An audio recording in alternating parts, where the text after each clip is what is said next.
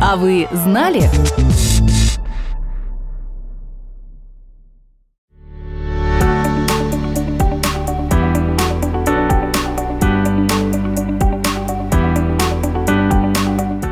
В 2010 году на экраны кинотеатра вышел фильм Флориана Хенкеля фон Донорсмарка «Турист» с Анджелиной Джоли и Джонни Деппом в главных ролях.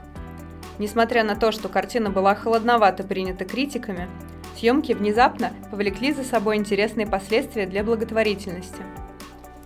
В одном из самых растиражированных кадров из фильма Анджелина Джоли появлялась на экране в черном драпированном платье и с богато отделанным алмазным чокером на шее. Для его создания знаменитый дизайнер Роберт Прокоп разобрал старинную тиару, и в итоге ожерелье оценили в 1 миллион 100 тысяч долларов – Однако просто продать ожерелье или отдать в какой-нибудь музей после выхода фильма Джоли не захотела. Вместо этого она запустила собственную ювелирную коллекцию Style of Jolie для сбора средств фонд Education Partnership for Children of Conflict на развитие образования в странах мира, ставших зонами затяжных конфликтов.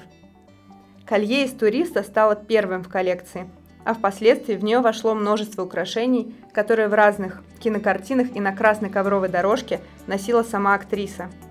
В основном все их создал все тот же Роберт Прокоп, с которым Джоли очень подружилась.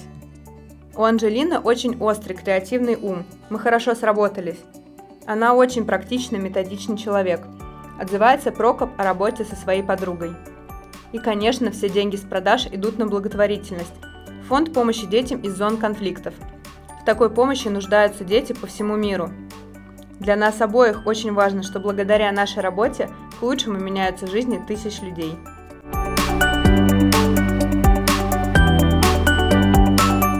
Of Jolie, конечно, не единственный ювелирный бренд, который занимается пожертвованиями.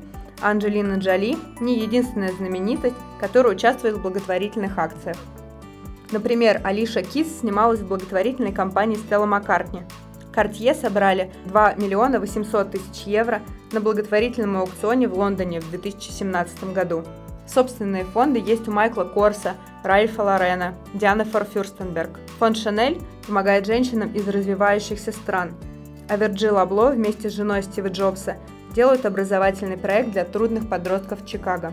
Компания Inditex, которой принадлежат бренды Zara и Massimo Dutti, закупает скрининговое оборудование во все государственные больницы Испании, а Louis Vuitton тоже выпускают украшения и отправляют от покупки каждого по 100-200 евро в ЮНИСЕФ. В России тоже есть традиция благотворительной моды. Так у ЦУМа работает собственный фонд «ЦУМ детям», который курирует школу приемных родителей, устраивает благотворительные аукционы для клиентов и дни шопинга для воспитанников детских домов – Петербургский ДЛТ системно сотрудничает с фондом «Дети Белла» Ксения Рапопорт, а магазин Леформ проводит коллаборации с фондом «Подарок ангелу», помогающим детям с ДЦП. Все в том же 2017 году, меньше чем за месяц, «Подарок ангелу» и Леформ организовали аукцион, на котором собрали 6 тысяч евро. А Рената Литвинова отчасти повторила путь Анджелины Джоли и Роберта Прокопа. В 2015 году она устроила благотворительный аукцион костюмов – из фильма «Последняя сказка Риты». Для Центра помощи людям с аутизмом «Антон тут рядом». С ее же помощью на центр вышел магазин SV Moscow. Сотрудники магазина попросили показать, что делают учащиеся центра в гончарной мастерской.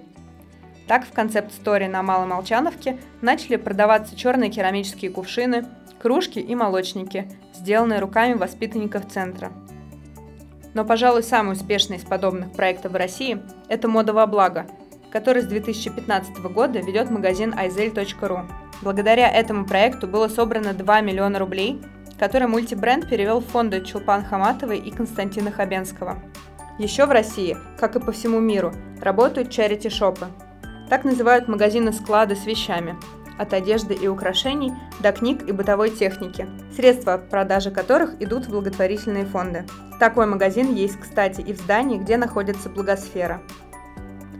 Мы занимаемся любимым делом, говорит Роберт Прокоп. Нам очень важно поддерживать благотворительность для детей, и эта цель была и остается главной в работе над коллекцией.